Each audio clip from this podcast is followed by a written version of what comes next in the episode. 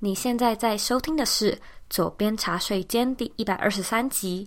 无论你再怎么喜欢自己的工作，我们都还是很有可能因为过于熟悉或者是缺乏挑战而陷入职业倦怠里。那在那个当下的你，或许不一定想要马上离职，只是需要一些方法呢，重新找回动力，重新振作起来，来度过这个非常时期。因此呢，在今天的节目里，我们邀请到 YouTuber 艾琳的日常，来和我们聊聊失去动力的拯救方式。在节目开始之前呢，我有一个全新的消息要跟你分享，那就是 Dream to Go 的课程又再次上线啦，所以准备好哦，我们接下来的几集 Podcast 节目中都会呢有相关的课程推广。那 Dream to Go 呢，是我们每年年底都会推出的一套设计思考课程，教导你呢如何利用设计思维找到你的核心价值，还有做目标规划。那我们今年呢，在十一月一号到十一月十四号也会推出。一套免费的线上课程让你试上。如果说呢，你感兴趣的话，欢迎到网址上输入 c o e y k 点 c o 斜线 dream to go，拼法是 d r e a m t o g o a l。输入网址呢，你就可以进到报名页面。那记得这一次的免费课程时间只有两周，所以要记得好好把握哦。现在呢，我要来阅读一位听众的留言。今天的听众是 Brian Chan，他在二零一九年的十二月二十一号写说：“慢慢的变得更好。通勤时戴上耳机，品味着 Zoe 的分享，经过反复的咀嚼，总让我能多了一个维度思考，在生活中加了不一样的调味料。”非常感谢 Brian 的留言。如果说呢，你对这个茶水间有任何的想法，或者有任何的收获，我都想要麻烦你帮我呢到 iTunes Store 上面打新评分，并且留言。记得呢花一点时间订阅这个频道，然后呢把这个节目分享给身边你认为会有需要或者是很重要的人。我们现在呢在脸书上面也有一个私密的社团，你只要在脸书上搜寻。理想生活设计就可以找到我们，并且加入这个社团。那在今天的节目里呢，我会和艾琳聊聊她 YouTube 的创业故事，她如何面对职业倦怠，有没有什么方式可以让自己振作起来，要如何找到适合自己的资源，以及如何设定出更适合自己的目标。如果说呢，你想要收看这一集的文字稿，你可以在网址上输入 z o e y k 点 c o 斜线职业倦怠，准备好了吗？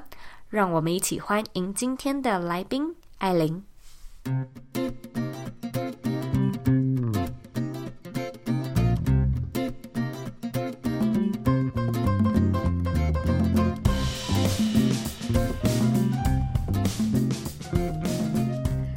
非常荣幸可以邀请到艾琳的日常 Irene 来到左边茶水间。那如果说还有听众不认识艾琳的话，能不能够请你做一个简单的自我介绍呢？Hello，大家好，我是艾琳。那我是一位生活旅游 YouTuber，目前的频道有三十万订阅。不过其实我更喜欢叫自己是自媒体创业家。因为我是从自媒体开始的自己的创业，现在还有一个新的旅行联谊品牌，叫做旅行途中。那同时呢，也有在自媒体大学担任专任讲师，教大家怎么经营自媒体这样子。艾琳的主题其实很斜杠，就是你刚才已经 介绍了一轮。然后我认为，因为我自己也是你的观众之一，有的时候你会分享旅游，对，然后有时候你你就分享刚才的什么联谊啊，或者是感情。然后你最近也分享，就像是自己的生活，包含买房。然后你之前还有分享婚姻什么的，所以我就觉得说啊，这个 YouTuber 也太太全能了吧？然后我相信很多听众应该也对你的故事很好奇，因此我想要跟你聊一聊，就是你是怎么样开始这一切的？就是当初为什么会想要开始创业，或者是当一个 YouTuber 呢？其实我当时在开始第一支影片的时候，还蛮神奇的是，我有一阵子在毕业之后的第一份工作，我是做科技业的上班族，后来我就被派到韩国去出差。就是，而且是长期外派的那种，嗯、一次待一两个月、两三个月。然后其实我在那边人生地不熟，然后很多就是假日之后的时间是空的。该怎么说呢？嗯、因为一到五有同事，可是六日之后回去自己的生活的时候，我就变成回到我的小宿舍，只有一个人这样子。嗯、所以那时候我就大量看很多 YouTube，然后我在看着看着的时候，就发现说，因为我当时住在那里，然后会很想要在关于韩国我可以去哪里啊的相关资讯，然后我就发现一个很有趣。嗯、我当时是二零一七年哦，我当时在找的时候发现，几乎有在分享韩国主题的，全部都是香港人。哦，真的啊？对，是中文圈的部分，就是写繁体中文的。嗯、那当然，英文圈可能很多，但是我想说，哎，奇怪，怎么好像没有什么台湾人在分享这样子？嗯，对，所以那个时候就有一个念头是觉得说，哎，那我看着，其实我很好笑，就我就看着这些影片，然后就觉得说，好像没有这么难，不然我也来试试看好了。对，一开始的动机还蛮单纯的，就是觉得说，既然有这个机会。就可以在这里生活工作，然后也是一个一般比较不会有的体验。那我就很想要透过影像来记录这一切。嗯，那你记不记得你第一支做的影片是什么主题？就就是在说韩国旅游吗？对，我第一支影片蛮有趣的，就是我住的附近刚好是一个观光区，然后大概坐公车十五分钟吧。我第一支影片就是拿着我的手机，然后有一个自拍棒。然后就走在那一条路上，说：“哎，大家好，我现在在的地方是新沙洞的林荫道。然后呢，这边就照一下这个路上的风景。然后也很尴尬，因为我发现说，哎，我明明平常很喜欢聊天的，怎么忽然间看到镜头，觉得对着镜头讲话就觉得很尴尬。然后旁边的韩国人一直看你在干嘛？对啊，所以。”后来就做着做着就觉得说有一些分享之后，然后又因缘际会在网络上，那时候刚好有第一批是我第一次看到的是他们用 YouTuber 作为一个职业，然后是可以全职赚钱的。嗯、然后是差不多在二零一七年的时候，嗯、那时候有陆陆续续看到不少人的分享，然后我就觉得说，哎、嗯，好像这对我而言是一个机会，就也想要来试试看。第一支影片是韩国。怎么会慢慢走到现在？就是讲这么多多元，然后你现在也讲越来越多自我成长，然后你还有去呃，像是开班授课教自媒体创业，就是从第一支旅游影片走到现在这样的成就，中间发生了什么事情？能不能够跟大家分享？就是你遇到的机缘，或者是心境上的转捩点呢？是，其实这个故事还蛮长的，不过就刚刚的问题来说的话，我就觉得。自媒体很好玩的一点是，它反映的是我们这个人。所以，像不晓得左边你有没有一个经验，就是说，比如说你二十几岁喜欢的东西，跟十五岁喜欢的东西，都会持续的不太一样。嗯，非常不一样。对，非常不一样，对不对？所以，我觉得在这个影片的过程中，大家如果说是跟着我的影片一起看下来的话，会有一种跟着我一起成长的感觉。嗯嗯，我完全认同。嗯，对，我们一起经历生命中的变化。以前就是上班族嘛，然后假日赚到钱就是想要去买东西，想要去吃好的，然后想要出去玩，嗯、就很单纯的常情啊。对对对，然后等到开始进入人生的下一个阶段，开始步入。婚姻之后，我开公司，然后也开始创品牌之后，诶，在意的事情，还有生活中所关注的事情，又会有一些不一样，就发现需要了解的事情越来越复杂。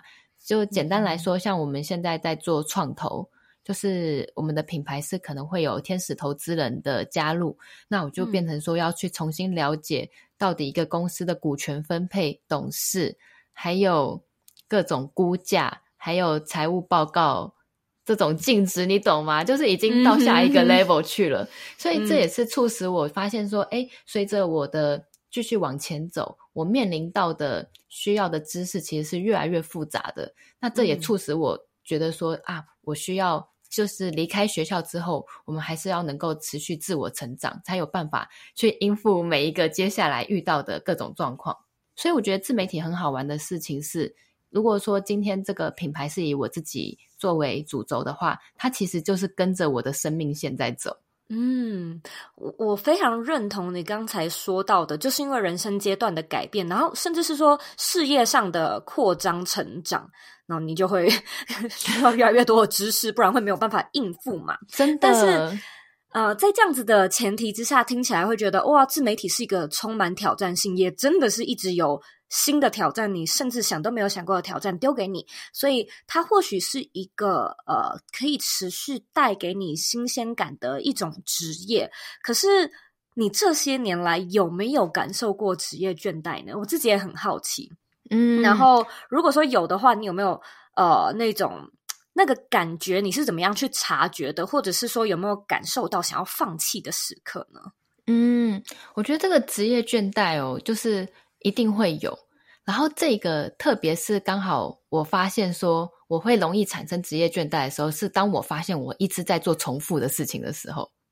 因为很好玩，因为我以前也是上班族嘛，然后或者是大家的工作 routine 的内容，就会有一些 routine 的内容。那刚开始，比如说进去三个月的时候，每一个东西都不会，每一个东西都很像是一个新的挑战跟学习。嗯。但是大概做了半年、一年，开始熟之后，就觉得说，哦，好像就是有点在例行公事。那做自媒体也是一样，就是等到我们开始熟悉这个。自媒体不管是 for 文、Po 文，还有或是找题材的创作，开始熟悉这个流程之后，也会开始感受到说自己好像一直，即使是拍不同的影片，但是还是在做同样的事情。嗯，所以我大概在二零一八年的时候就有感受到职业倦怠，所以我也非常感恩，在那个时候有一个机缘，我去日本找我以前留学念书的朋友，然后在那里。嗯去找朋友的时候，也第一次认识到我现在经纪公司的老板。嗯，因为我的老板他其实已经在做自媒体的教学，他教了快十年。嗯。然后我那个时候是在日本第一次听他，就是我因为一直以来我都是自学，然后在日本我是第一次是有系统的去学习，我听他的讲座，然后有上课，然后我才发现说，哦，原来自媒体的目标不是停在订阅数，不是停在创作。而是我可以，我可以透过自媒体，我可以做自媒体开始的创业，去设计我的产品，还有后面的很多，嗯、不管是行销的漏斗啊，或者是怎么样去吸引潜在潜在客户，它完全就变成从扩张这个格局，扩张我对自媒体的认识跟领域，让我觉得说，嗯、哇，就是原来这个领域是。这么充满挑战性的，所以那个时候忽然间又让我充满熊熊的斗志，觉得说哇，原来我还有好多步要走。嗯，哎，那你这样子的一个机缘算是很幸运的，就是刚好当你正低潮的时候，遇到了一个新的挑战，或者是呃一件一件事件，就是又再次的打开了你的眼界。对，没错。那有没有另外一种情况，是你你低潮了好一阵子，然后？那个时间点没有什么样特别的、特别的机缘出现，让你很想放弃呢？嗯，这个是在我最前期开始做 YouTuber 的时候，就是我差不多做了兼职做了三个月左右，我就忽然间就是在外派回总公司的时候，我就跟我的老板说：“呃，我想要辞职。”你想要全职来做自媒体是不是？对对对。然后我的老板就很不可置信，因为就觉得说。我现在在公司做的好好的啊，然后就是也处跟大家处的不错，然后也蛮有成绩的，怎么会忽然间跑去说想要做 YouTuber？然后因为我当时有个想法，就是做一件事情就要把它好好的做，如果分心做的话，两边都做不好。我当时的想法是这样，所以我就想要全力去冲一下，嗯、所以就是经过一番挣扎之后，我就决定辞职。然后辞职之后，就那个瞬间失去了。每个月月收入，每个月因为要拍影片，我自己花掏钱去的任何地方，还有买的任何体验，不管是旅游的机票啊，或者是车票，甚至是餐厅吃的东西，那个开销整个都压下来。忽然间，我就就是有一种吓到，就觉得说怎么会 变得很吓到？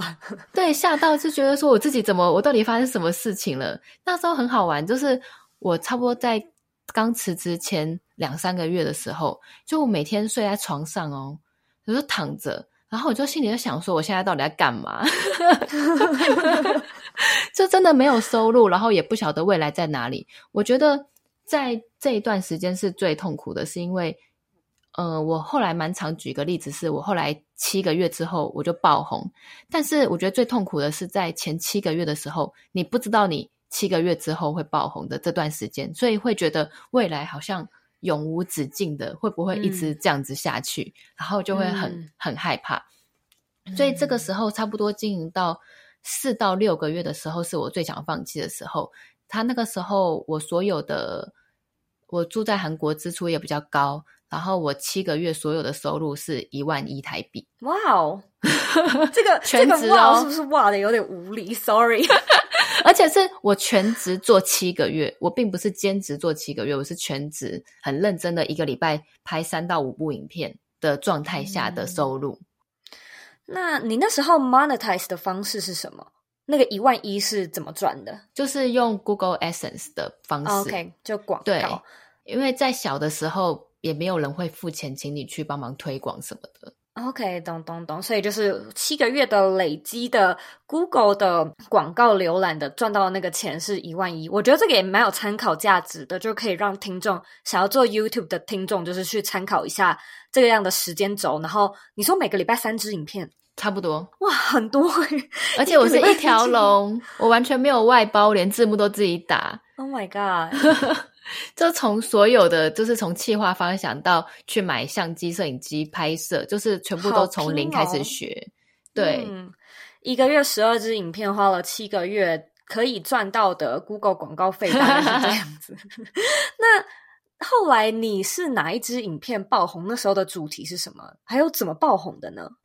我那时候就是做了很多不一样的尝试，因为可能我自己的大学有行销背景吧，所以我就会每次在做影片之前，嗯、我会先看一下，通俗一点是市面上，嗯、简单来说就是网络上是不是已经有相似内容的 YouTube 影片。那我自己的话，我会尽量不要去做别人做过的，OK，或者是。如果说我真的是可能吃的东西，我可能会找别人没有介绍过的，但是当地很有名的，就是不是那种一般部落格、中文部落格会去推荐那一种。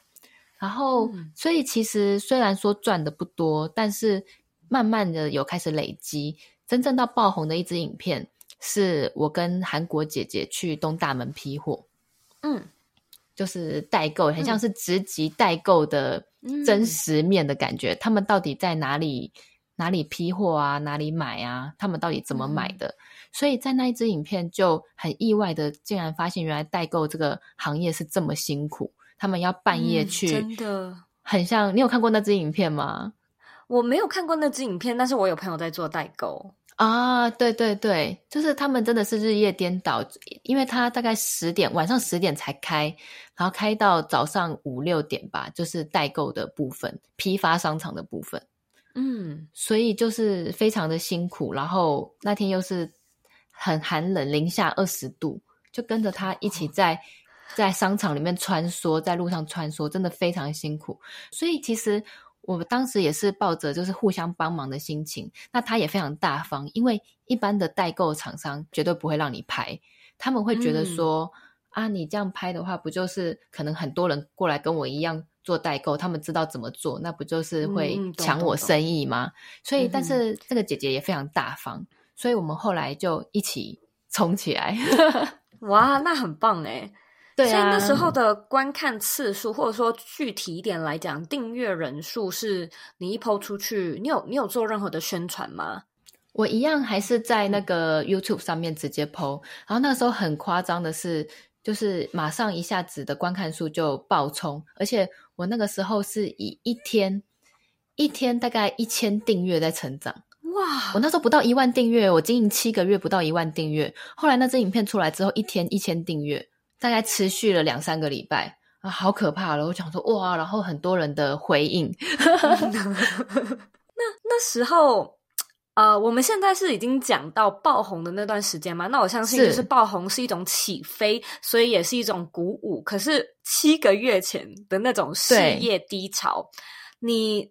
那时候是用什么方法让自己坚持下去？因为就像你说的，你不知道这个期限是七个月还是七年，所以要说振作吗？就是说你是很难坚持下去，或者是说鼓励自己。那我想要知道你那时候坚持的方法。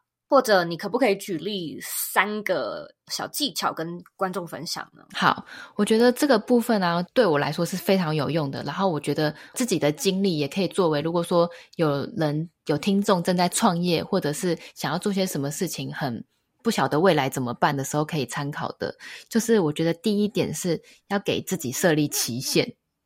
嗯，对，我觉得我后来开始设立期限之后，我整个石头大石头放下了不少。因为如果说没有设立期限的话，就像你说的七个月还是七年，那七年的话我可能就不要啦，我就要去 我就要去找其他工作了之类的。所以我当时就给自己。告诉自己说，因为我当时那个时候身边蛮多人去澳洲打工度假一年嘛，然后我就告诉自己说，嗯、好，这个就很像是我给我自己的 gap year 打工度假，只是别人选择去澳洲剃羊毛、摘水果，那我选择在韩国拍 YouTube 影片。对，所以我觉得给自己定了一个一年的期限之后，我就开始去算说，那我还有多少存款？那我的存款，没错。它够我支撑一年半左右，因为我以前也不是个物欲很高的人，也算是有工作一段时间，也是有存钱。然后说好，那我可以，它可以支撑我一年到一年半的收入的薪水。那我就给自己一年的时间，我就告诉自己，如果一年我没有做起来，不管怎么样，我就是去找工作。嗯，对，所以我觉得有给自己一年的期限之后，就很像吃了一个定心丸。就是告诉自己说，嗯，那既然只有一年，我一定要好好拼。嗯，这种感觉就很像是说，比如说我们都会在期限快到的时候，然后就会更努力拼。这种感觉就会自己很有动力，嗯，然后也知道说，哦，我现在做的事情其实就是别人的 gap year，我并没有浪费时间，我只是我选择的路跟别人不一样而已。嗯哼，这是第一个，就是为自己设立停损点，也就是期限。那第二个的话。我觉得要给自己设立具体的目标，嗯，那个具体的目标是行为的目标、行动的目标，而不是成果的目标。嗯，因为在这一块，如果说我也没有任何经验，到底经营多久、几万订阅是合理的，而且每一个人也都不一样嘛，所以我很难去帮自己设立一个，嗯，呃，我三个月要几千订阅，然后我。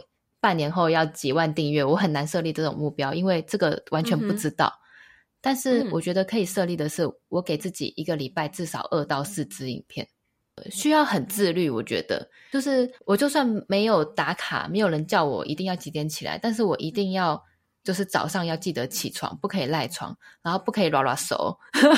嗯 哼，所以。自己当自己的老板，我觉得自律，他如果能够很自律的话，也会让我们更有生产力，就是能够下定了目标就要去执行。嗯、那我努力的做好之后，一定会有成果出来。嗯哼。再有一点是要设立一个进步的目标。嗯，对。像是什么呢？比如说，如果说我因为我刚开始学习剪辑，所以我的速度会很慢，然后可能能够做出来的效果也不多。嗯但开始慢慢熟悉之后啊，就会发现说，哎，我的速度越来越快，就会帮自己说，好，那我多出来的时间，我这次我要尝试另外一种风格的音乐，嗯，或者是我要尝试看看另外一种感觉的缩图，然后不断的去做测试，所以我一样花的时间可能还是一支影片八个小时，在剪辑的时候。可是我会觉得说，每一次有做新的测试的时候，会感觉自己又更进步了，而且又马上看得到成果。嗯。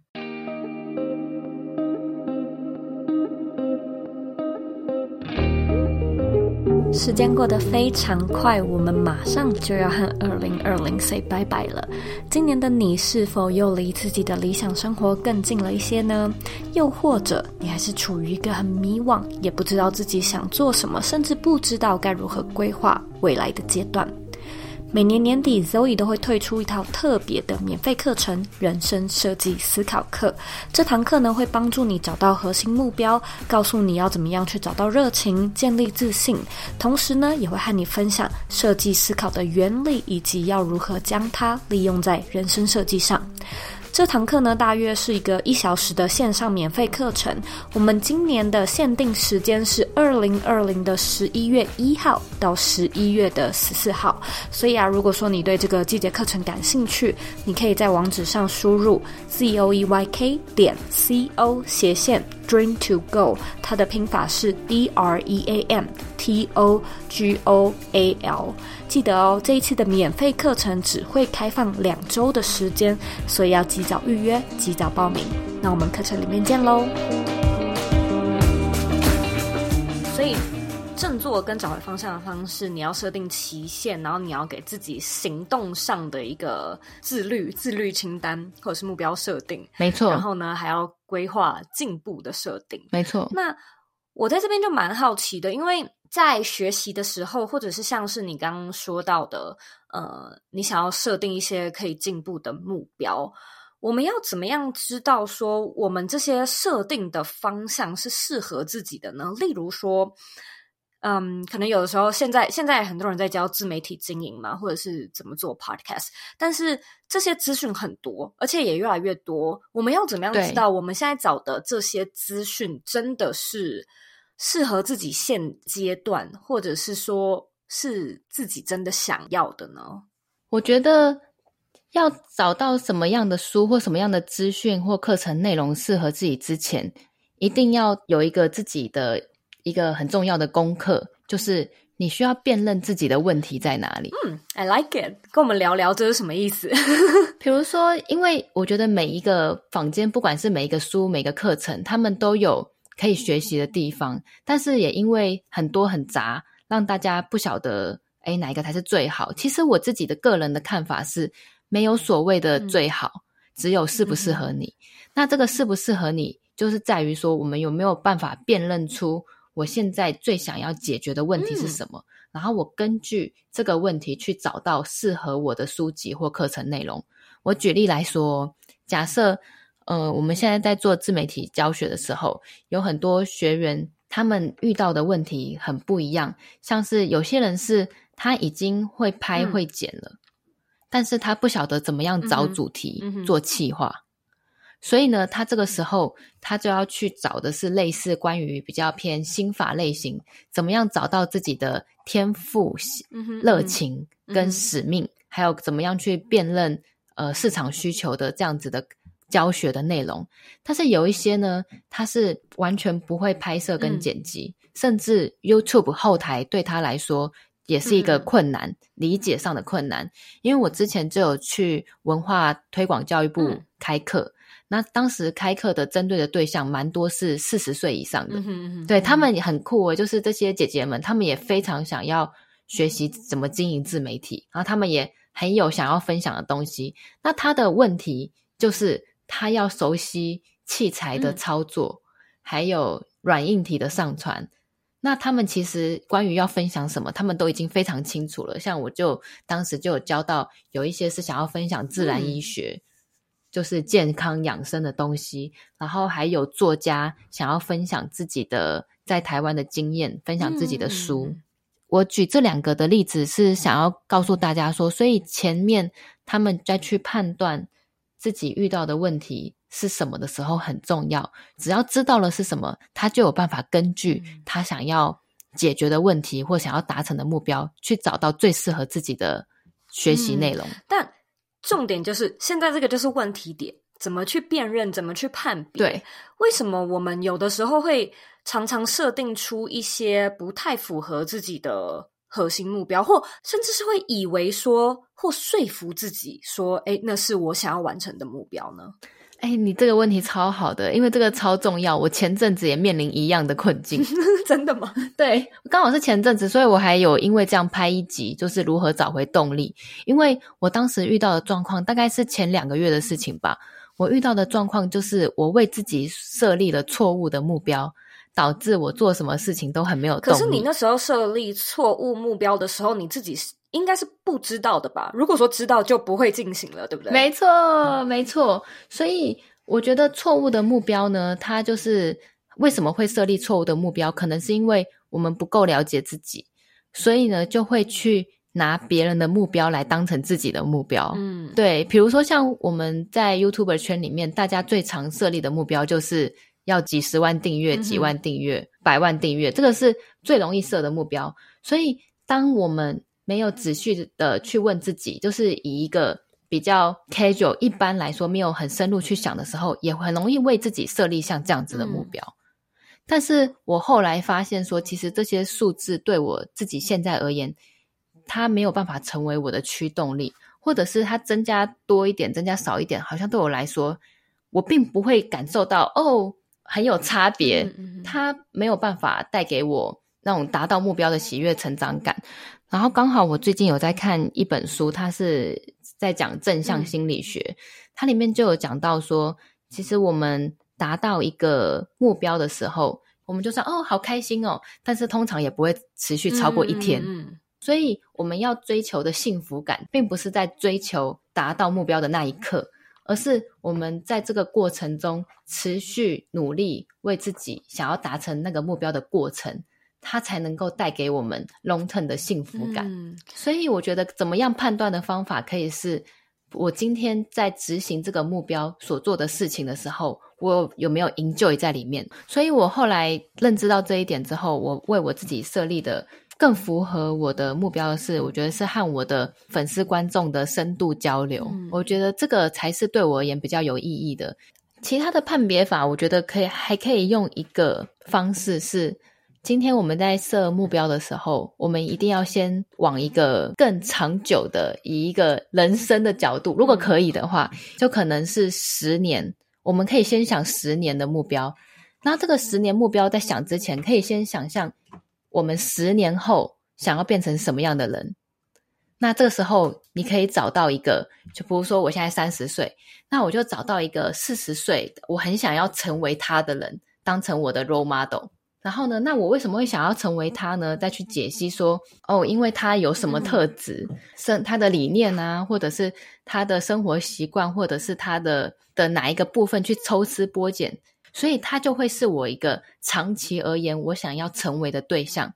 这个辨认出来之后，我们再回去设短期目标，我们就可以去看到说，这个我设的短期目标可能是一年的，或者是三个月、半年的。他有没有办法支撑我去达成我十年后想要的样子？所以意思就是说，你可以去检视一下，你现在这个目标是离你设定角色越来越近，还是说不未知，还是说越来越远？对，所以很多我之前有做一些呃自我管理的工具，他也是会讲说，哎，你先设一个你十年想要达成的目标，嗯、然后我心里就觉得很困难，嗯、就觉得说我连我现在一年要达成的目标都不知道了。我怎么去想我十年后要达成什么目标？嗯、但是我发现，如果我用一个我想要成为那个人去想象的话，我就会变得很有画面感，而且很具体的知道我喜欢他的什么什么。嗯、比如说，我爆我自己的料好了，叶、嗯、怡兰她是美食生活作家，嗯、我蛮常看她的文字的。然后她虽然五十岁，但是我觉得她分享的东西很有生命的厚度。嗯因为我也很爱美食，嗯、然后她分享的美食又会以一个很不一样的、很有充满充满生活美感的方式去分享。嗯、然后他也开了一个自己的选品的店，嗯、然后里面都是他常年累积下来这个很有质感的选品。嗯、然后我就发现说，哇，我好想要成为像这样子的质感人，嗯、就是包括我使用的东西，还有我吃的东西，甚至是我自己为自己煮的食物。我就很想要成为像这样的人，在私生活可能在工作以外的地方，我会很想要成为像这样子的感觉。我现在突然脑中冒出一个问题，可能也会是听众的问题。你说我们可以去找一些 role models，或者是想要成为、想要模仿的对象，但有的时候我们会不会选错人，然后自己不知道呢？有可能哦，有可能。假设啦，如果说。一般如果他没有仔细的去想的话，可能我，我举个例子，比如说我想要成为郭台铭，我想要成为呃马云好了，嗯、他的立基点可能是因为哦，好像要成成为很有钱的人，然后可能有钱的人并没有什么，他想不到太多人，他就想了几个他就是。一般的状况下会大概知道，对，大概知道的有钱人。好，我要成为马云、郭台铭。但是他如果说我们今天想要成为的那个人，他是建立在单一的利基点上的话，就会比较有可能会是失误。比如说，为什么想要成为郭台铭？哦，因为他很有钱。嗯、那还有呢？讲不出来了。嗯、那就很有可能会选错。嗯，我觉得不止单一面向，可能就是说 category，就是这个类别。你也可以讲说，哦，他有很成功的事业，然后他很有钱，然后他他底下有多少员工，或他有多少间公司跟多少间呃国际企业。可是就是怎么讲都是对这个类别，都是同一个对对，对同一个项目，同一个分类，都是同一个方向。然后这个又是一般世人觉得哦，好像追求的目标，但是不一定是我们自己想要追求的目标。所以我会有一个。呃，小建议就是小方法提供给听众，也就是说，我在找想要成为的那个人的过程中，我是不是够了解他？那我有没有看过他的演讲啊？看过他的自传写的书，或者是其他任何多元化可以认识这个人？然后还有个方法，就是在当中，如果说假设我看了郭台铭的自传好了，那我在看了这本书之后，我把里面他讲的话，或者是他做的事里面。最有感触的地方，把它全部都先记录下来。所以可能并不会是只有一个人，可能我们看的各式各样的人讲的话，或者是看到的书里面，我们把最触动我们的心的，全部都先大量的写下来之后，就可以再从这些里面去分类、归纳、整理出，诶，这个可能是符合我的某种核心人生的核心价值跟核心理念。所以他搞不好。想要成为的对象会是这些人的一个集合体，拥有这些东西。对，嗯，那我在好奇追问一个问题，就是到底要做到什么样的程度才会算是说对这个人有足够的了解了呢？因为有的时候我们确实哦想要去找到一个呃模范的范本，可是我们身边就是没有这样的人，因此我们只可以找。明星找找有名的人，那是这些人，他当然是会有他 maybe 有自传，他有很多关于他的采访。可是这些是网络上的资讯，或者是说就是出版商品嘛？那他的真实性，以及我们到底要知道这个人，因为因为他是一个陌生人，他也不是我们生活中有机会真正认识的朋友。我们到底要了解到多深的程度，你才会觉得说真的是适合自己这样子？我觉得这个很好玩的一点是，其实我觉得不用了解到真实的他也没有关系，就是他塑造 出来的这个形象，然后是一个范本。OK，对对，因为你可能他放屁很臭啊，或者是他有其他的一些很不为人知的小秘密，但是我们不需要去了解嘛，因为我们今天做这个做这个练习的目的。是要能够找到我们自己的核心价值观，所以我不管说他是不是会抠抠完脚趾啊，还是怎样，就是有一些习惯，但是 I don't care。但是我 care 的是，我知道他的这个东西，比如说他的那个坚毅不拔，或者是他的毅力，他的破釜沉舟的决心，这个是我在了解他的过程中，我觉得最触动我心、最有感触的。那我就把他这些。截取出来，然后你也同时可以从不同人身上截取出来。那我们千万不要去深入了解这个人，因为搞应该只有他的家人跟他的老婆才会知道这样子，不然你就会幻想破灭。完了，我又没有 role model 了，怎么办？这样。非常谢谢你今天的分享。现在我要来问你最后一个问题：你认为的理想生活是什么呢？哇！我觉得他好多面相哦，他好大哦。你的理想生活是什么？你问我吗？反客为主。我以前都会很笼统的说，我的理想就是拥有一个不凡的事业，但是平凡的人生。可是我现在觉得这样的。定义太太不具体了，就是说不凡要多不凡，是要做到像是可口可乐、麦当劳这样子的国际企业吗？嗯、然后平凡又是怎么样的平凡？所以我现在其实是觉得理想生活，它可能就是一种状态吧，就是早上的第一杯咖啡、嗯、喝下去的那一口，觉得啊，就是。嗯的那种感觉，就像是你吃到美食的时候，我去判别一个，因为我也是一个 热爱美食的人，然后我自己在判别一个美食到底是不是我真的很喜欢的美食，就是你吃下去的那一口到底有没有呻吟。就是你吃下去，你到底有没有 就是发出那种哇倒抽一口气、嗯？对，嗯，如果说有那个声音的时候，我就会觉得这这一刻是我的理想生活。哇，那你在美国常常有办法吃到让你呻吟的美食吗？我觉得以前在洛杉矶还蛮长的，那里有各式各样的各国美食，就是那时候的生活还蛮幸福的。那现在是不一样的幸福，就是可能。呃 quarantine 嘛，所以自己在家尝试，自己在家煮，所以我们可能还会去试什么什么我我先生的外婆的祖传祖传 recipe，所以我们就会煮了之后就开始尝试，然后就哦真的很好吃，就会觉得很幸福哇。所以我觉得理想生活就是对我来说啦，我觉得我有很多版本，但是目前我听完你的幸福的美食之后，我觉得理想生活应该是能够在每一天都找到很值得开心、很感恩的事情，然后是很满足的这种状态。像我最近有在练习自己的情绪，还有练习让自己就是保持在一个。比较是正向思考，或者是转念的一个状态下面，我就发现说，其实我有几天，其实就客观的事实而言，其实过得蛮倒霉的。嗯，但是我却可以在当中又找到还是值得开心、值得感恩的地方，然后觉得自己那一天很幸运。我觉得这样子的话，就是理想生活。我觉得就是不论是面对人生中的低潮，或者是。困境或者是很开心喜悦的时候，都能够在里面很开心的能够品味，能够享受在自己的每一个当下，有幸福感的生活就是理想生活。对我来说，我觉得这样子听下来，就听你这么说，我会感觉理想生活是一种一种技能，一种可以习得的技能。可以耶。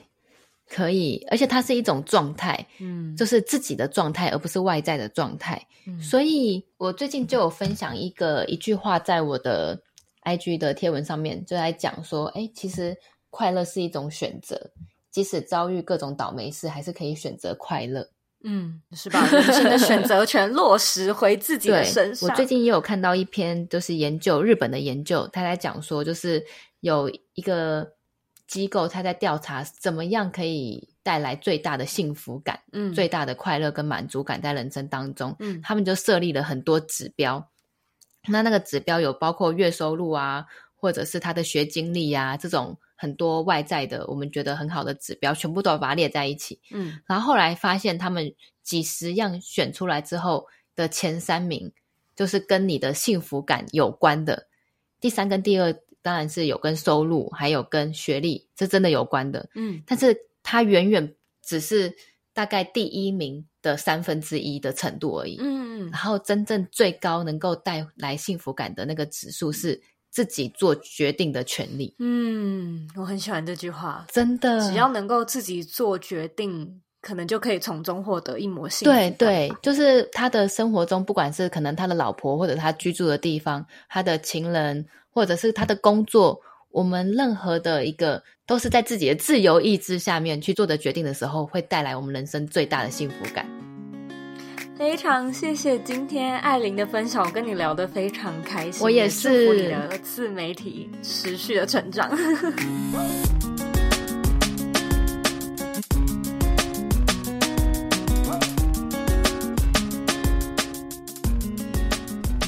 今天的重点整理。一，当遇到职业倦怠时，有三种方式可以让我们度过难关。第一个呢是设定期限，第二个设定具体的行动目标，第三个设定进步的目标。艾琳说：“如果设定一个期限，就会像是吃下定心丸一样，让你知道呢，在这个期限内你可以全力以赴，也不会一直有那种遥遥无期的无力感。”再来呢，我们要设定一个具体的行动目标，而不是结果目标哦。例如说，每一个月增加一千位订阅用户，这就是一种结果目标。每一个月生产五篇文章，这就是一种行动目标。行动是你可以掌控的，结果呢，你不一定能掌控。那再来呢，我们也要为自己设定一些进步的目标。简单来说呢，就是要不断的挑战自己，让你不断的做测试，而且可以马上得到成果，马上得到成就感，让你的工作持续充满新鲜感，也可以找回工作的动力。二。如何知道自己目前在吸收的资讯是真的适合自己的呢？艾琳表示，想要选对资源，我们就先要学会如何辨认自己的问题到底在哪。现在市面上到处都充斥着各式各样的知识和资讯，那每一个资讯都有它的可用之处。但是如果说呢，你能够越清楚地分辨自己到底需要的内容是什么，你就可以越精准地抓到学习的重点。三。我们为什么会设立出不适合自己的目标呢？艾琳说，很有可能是因为我们不够了解自己，因此呢，在设立的当下也会不知道这个目标并不适合我们自己。在这样的情况下，我们会很容易拿别人的目标当成是自己的目标。然而，错误的目标会让你感觉，就算达成了，好像也没有那么开心，然后意义感也没有那么的强烈。因此，如果说呢，你想要设立出更适合自己的目标，你可以设定一种过程，而不是一种结果。然后呢，你去感受一下你在执行这件事的时候，享不享受这个过程。如果有享受的话，那就相信呢，就是一个蛮适合你的目标了。非常感谢你今天的收听。如果说呢，你对今天的内容感兴趣，我们在 Dream to Go 的课程里面呢，也有在教如何去分辨核心目标和外在目标。那也欢迎你呢，索取我们的免费课程做收听。我自己呢，也非常喜欢艾琳提到的另外一个目标规划的方式，就是去寻找十年后的自己想要成为的模样，然后再利用这些人当做范本，去往你的理想形象迈进。所以我想呢，这个周末我应该会花一点时间，好好的来想一想自己身边有没有这些参考的对象。那如果说呢，你有任何问题或者有任何的想法，我都非常欢迎你回到我的网站或者是 Instagram 上面找我，我的网站网址和 IG 的账号一样是 zoeyk 点 co。你可以截图这一集的节目，然后分享到你的现实动态上面，tag 我，还有 tag 艾琳，让我们知道你的想法，让我们知道你有在收听。最后的最后呢，我知道你是非常忙碌的，我也知道呢，你可以选择去做很多很多其他的事情，但是呢，你却选择来收听这一集的节目。我真的非常非常的感谢你。现在呢，我也想要请你再花三十秒的时间，好好的思考一下，面对职业倦怠，你自己还有什么其他的方式可以度过低潮呢？把你的答案分享到这一集的原文里面吧。我们下次见喽。